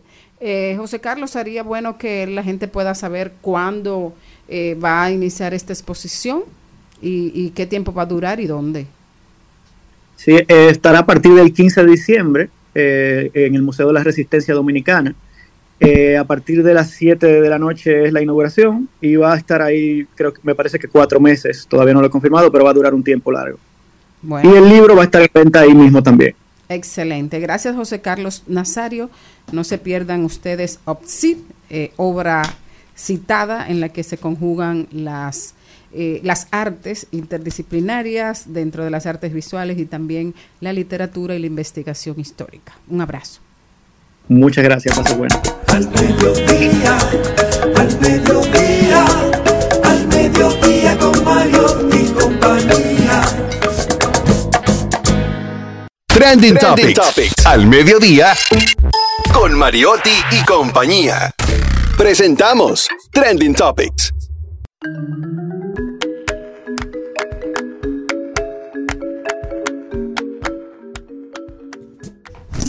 Nos vamos con las tendencias. Shakira, casi nada, 7 Siete millones de euros. Eh, son 3 minutos que tenemos. Y dijo que sí, como que eran 3.500 pesos de multa. Pero eran Pero de- siete años de Tan cárcel. Escuchemos a la tranquila. fan Ujú. Number one. Dijo que al final ella lo hace por sus hijas, por, por sus hijos, porque dijo de nada vale que yo em- hipoteque todos los años luchando por dejar de hacer giras, darles más sufrimiento a mis hijos. Eso es lo primero. Punto. Ya. No, ella no, ella lo hace por sus hijos, pero también no deja Porque de hacerlo puede por ella. hacerlo, claro. Porque, eh, eh, eh, cárcel, porque ese caso tiene unos añitos. Sí, tiene seis. Tiene seis. 12. Tiene seis. Al 14. Entonces, ahí Pero nada. Y sobre todo iban a tener que revivir cada momento de lo que ella vivió allá. Entonces, Ajá. hay dinero que hay que pagarlo. Y Para Shakira eso es un pellizquito. Oh, pero eso ella facturó más. un, como dicen, No. un pellicueño. Ella hizo No, la canción para pagar eso. Exacto, ya se lo dijo que Miren, en tres canciones, Bueno, perdón, hay- en tres canciones de este año, que yo estaba ahorita sacando las cuentas, en la Bizarrap 53, en Acróstico, que salió después, y en Copa Vacía ya tiene casi mil millones de reproducción. O sea que eso, eso es cosa de fin de semana. ella hizo dinero ya. Celine, por Eh, hay muchas tendencias con relación a esto en el día de hoy y no quiero dejar pasarlo. Está Gonzalo, Obras Públicas, eh, el Ministerio de Sí, las la gente Públicas. Está desde ayer, antes de ayer en eso. Y hablan eh, de don Gonzalo ahora de una manera muy positiva. Felicidades a Quiero Gonzalo aprovechar. Castillo, que por cierto está de cumpleaños. Daño, pero usted me robó la Sí, sí. noticia. Ah, pero nada. dígame, dígame. Pero nada, es eso. Queremos aprovechar que está en tendencia, pero por su trabajo que realizó en obras públicas, que hace unos añitos eh, era todo malo, entonces ahora la gente lo aplaude, pero queremos aplaudirle porque hoy está de cumpleaños. Y dice uno de los tweets que han subido, es el cumpleaños de Gonzalo Castillo por ser un hombre extraordinario, trabajador, incansable, capaz, honesto, solidario y que el todo el poderoso le dé larga vida y con buena salud. Particularmente yo tengo mucha estima y sobre todo mucho respeto por don Gonzalo, una persona con quien tuve la oportunidad de trabajar y siempre nos manifestó mucho respeto. Así que Dios le dé mucha vida y salud. Señores, ya Natalie Castro está con nosotros, así que por favor, rapidito, Bueno. porque el tema que trae Natalie es súper interesante. Bueno, una de las tendencias es la lluvia Ajá. y tengo un, ¿Cuándo un- te dice una idea del amor? impacto de las lluvias del sábado. La tormenta Olga del 2007 tiene 100 mil- mililitros de agua. La del 4 de noviembre del 22, 266 mililitros de agua. La lluvia del 18 de noviembre, 431 mililitros de agua, lo que quiere decir que el sábado llovió 4.31 más veces que todas las tormentas del año, de los años pasados. Y usted, rápido. Bueno, yo me voy con una noticia del Diario Libre que se ha convertido en tendencia, que es Cristo Park y Diario Libre dice, luego de una inversión que nos costó, nos costó más de 600 millones en las costillas eh, y a pesar de las inversiones que se realizaron en el sector Los 800 de los ríos o en Cristo Park, el sistema de drenaje pluvial de Santo Domingo volvió a colapsar. Bueno, señores, ahí están las tendencias. Hoy no hemos querido usar nuestro eslogan, diversidad divertida, información sin sufrición, porque ni hay diversión y sí hay Y mucha sufrición en la República Dominicana, pero el mundo sigue girando, ¿verdad? Y bueno, Natalie Castro, inteligencia artificial más allá de GPT. Es decir, que todavía, ahora es que falta mambo. Ahora es que falta mambo y todavía están buscando las guiras, trompetas, acordeones y todo lo demás. Muy buenas tardes, muchísimas gracias por invitarme una vez más a participar en esta hermosa familia. A pesar de todo lo, el revuelo que hubo en nuestro país, aquí tenemos unas noticias un tanto que nos permite mantenernos al, al tanto, valga la redundancia, de todos los cambios que vienen y de los que estamos viviendo actualmente, que nos permiten siempre tener cosas diferentes que hacer y eh, eficientizar nuestro trabajo y nuestro diario vivir. Cuando hablamos de la inteligencia artificial más allá de ChatGPT es porque realmente existen muchísimas otras aplicaciones que han ido creándose y han ido desarrollándose y que continúan creándose cada día más que permiten que el diario vivir de un universitario, de un trabajador, de un empleado, de un, de un emprendedor sea mucho más fácil o de un creador de contenido. De primera mano tenemos aquí tres aplicaciones que nos permiten eficientiza- eficientizar nuestro trabajo. Una de ellas para investigaciones universitarias y de estudios se llama Research Rabbit, conejo de investigación, que es totalmente gratis. Esta Conejo de investigación. Ajá. Research Rabbit se llama así mismo en internet. Entonces, este mismo nos permite buscar fuentes. ¿A quiénes les gustaba de ustedes hacer la bibliografía APA? Creo que a nadie. No. Y me ha tenido que, yo me la he tenido que comer. APA. Horrible. Sí, a nadie, no- a nadie le gusta No. esa- hacer esa bibliografía, a pesar de que en las universidades te la piden de manera mandatoria. Pues Research, eh, Research Rabbit te permite trabajar con esto y hacerte y buscarte esas fuentes con toda la información del lugar. Dígase, tú puedes tener la información sin tener que durar tanto para encontrarla. Con palabras claves tú encuentras ya, por ejemplo, si tú estás haciendo un trabajo respecto a inteligencia artificial, te va a dar fuente puntual de dónde dónde buscar esa información, los autores, el año de publicación, los mejores libros, etcétera. Y de ahí tú puedes empezar a trabajar un poquito más rápido y un poquito más eficaz y poniendo tu tiempo a hacer más cosas en menos tiempo. También tenemos por ahí mismo Grammarly. Grammarly es una aplicación que te evalúa tu redacción, lo que tú redactas escrito o ya sea tecleado o escrito a mano. Bueno, realmente tú tienes que teclearlo, tú tienes que digitalizarlo. Esto te permite evaluar tu redacción en cuanto a sintaxis, en cuanto a, a gramática y también en cuanto a la misma ortografía. Mm. Entonces, esto te facilita bastante y te evita ciertas, ciertos problemas y tú dirás, bueno, tal vez eso te lo hace Word, sí, pero Word no, te, no necesariamente te organiza o te, o te reestructura un texto. Grammarly sí lo hace. Tengo miedo con eso. Sigue. Sí, realmente. eh, este- Porque te va a coger la idea y ya de ahí tiene una, un, un, un cosa de cómo poder utilizar como un backup. Porque ya tú le diste una idea de algo que tú estás escribiendo y te puedes robar para después utilizarlo para escribir algo más a partir de tu idea que tú estás eh, haciendo. No, pero tranquila, todo estará bien. Gra- Grammarly, Grammarly es realmente te evalúa el texto y, y eso queda solamente en tu cuenta, en teoría. Mientras tanto, ya dejemos eso a la CIA, porque hay otras cosas que realmente la- Grammarly como tal está hecho para evaluarte tus redacciones. De momento tiene mayor fuerza en textos en inglés, pero también se trabaja con textos en español. Entonces, aparte de esa, tenemos dos de tres. Nuestra tercera aplicación es, es Ecolorcy. ¿Cómo? Ecolorcy.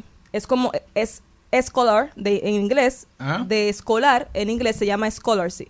Es totalmente gratis, tiene versión gratis y versión premium. Igual que Grammarly, tiene versión gratis y versión premium. ¿Qué pasa con Scholar, es, es Scholarcy? Te da un resumen de las fuentes que tú tengas.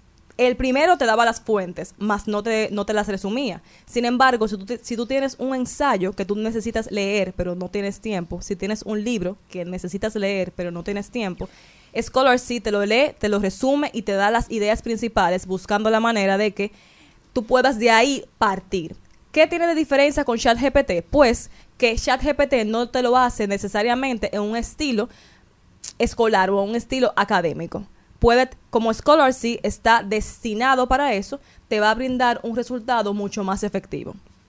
Ahora bien, también tenemos la inteligencia artificial en torno a la creación de contenido. Muchos utilizamos ChatGPT como ayuda para poder desarrollar ciertas ideas. Sin embargo, existen un montón de aplicaciones más que nos pueden dar la mano. Por ejemplo, tenemos Lumen 5, Lumen 5. Es una aplicación que a partir de texto tú puedes crear videos de la más alta calidad. Tienes una, tiene una parte que es gratis, que solamente te permite hacer slideshows o hacer videos de slides. Sin embargo, la que es pagada te permite crear videos con mayor calidad y mayor cantidad de efectos y mayor desarrollo. Es una entrega bastante decente frente al hecho de que tú lo haces, que tú le brindas el texto, tú redactas el texto en la aplicación y este con inteligencia artificial lo lee, lo, trans- lo transforma en un video que es una chulería porque realmente editar toma bastante tiempo. Claro, tú como editor y como estratega de tu propio, de tu, de tu, de tu pieza, vas a buscar la manera de que te quede mucho mejor y darle los últimos, los últimos detalles. Sin embargo, cuando te restan y te resumen o te, o te, te quitan el tiempo de una edición principal, pues te está ayudando bastante a que sea más eficiente tu trabajo. El segundo es, y el tercero, que son de la misma, de la mis, con el mismo objetivo, se llama Wordsmith, que es eh, la palabra de Smith, que te permite redactar de una forma mucho más fácil y mucho más atinada con en muchísimos idiomas y también con muchísimas formas de ejecución, ya sea de versión académica, versión de venta, versión de muchas otras maneras de alocución, digámoslo así. Y lo mismo trabaja también Copy AI, que ya este está un poco más inclinado al tema de redacción de contenidos digitales, que si un blog, que si un copy, que si un caption, que si una publicación en una página web, entre otras cosas. Una pregunta, eh, estamos contra el reloj, Sí. eh, Natalie, pero ¿cuán- ¿qué empresas han desarrollado todas esas aplicaciones? Empresas, personas. Estas aplicaciones cada una tienen sus tienen sus fuentes distintas realmente. Ah, distintas. Sí, tienen fuentes Es decir, que ya la inteligencia artificial, digamos, ha traspasado El AI, a Open, el- a, a Microsoft, ya anda todo el mundo, anda ahí con, con cosas tangibles y logros bien concretos. Exacto. Muchos de ellos, por ejemplo, quizás no le llegan todavía al fuerte y el grueso de data que maneja, por ejemplo, ChatGPT, porque Open, ustedes ahorita estaban hablando un poco de ello, del todo el tema de Altman y demás, Open realmente tiene una fuerza muy grande que es Microsoft. Sin embargo, bueno, ahora tenemos todo un tema, pero sin embargo, estas en específico están buscando la manera de, a partir de sus propias gestiones y sus propios desarrolladores, pues quizás colarse un poquito, a ver qué pasa. Y muchas personas, muchos usuarios, yo incluida, estamos descubriendo estas herramientas que también hacen el trabajo y que es una alternativa, porque, por ejemplo, ahora la última versión de ChatGPT hay que pagarla y la, la anterior a esa sigue siendo muy buena, sin embargo, nos estamos limitando a disfrutar de las novedades de las que hay que pagar. Mientras que estas, muchas de estas, tienen, Son una, gratis. tienen una versión gratis muy buena, tienen también su versión eh, premium, pero dado el, dado el hecho de que el mercado, mientras más dinámico, mientras más op- opciones tienes, mucho más dinámico es, es mucho mejor. A mí me gustaría en un próximo programa, atención productora, eh, ya que tú trajiste ese tema, Claro. analizar contigo, dar 15 minutos, la reacción eventual de la académica, de la academia. ¿Cómo Claro. va a reaccionar y está reaccionando la academia, la academia a todas esas, a todos esos retos y desafíos? Claro. Porque son desafíos para los maestros, Las universidades. para las universidades, los colegios, ¿eh? El antiplagio y todo eso. ¿Valdría la pena hacer una, eh, un encuentro contigo aquí en nuestro programa sobre eso? Desafíos de la academia. Por supuesto que sí. Por supuesto que sí. Natalie Castro, señores, Muchísimas gracias. mañana, mañana martes, mañana martes, al mediodía, radio al mediodía con Mariotti y compañía. Un abrazo, cuídense mucho. No intentes disculparte, no juegues a insistir. Las excusas ya existían antes de ti. No, no me mires como antes, no hables. Hasta aquí, Mariotti y compañía. Hasta aquí, Mariotti y compañía. Hasta mañana. Rumba 98.5, una emisora RCC Media.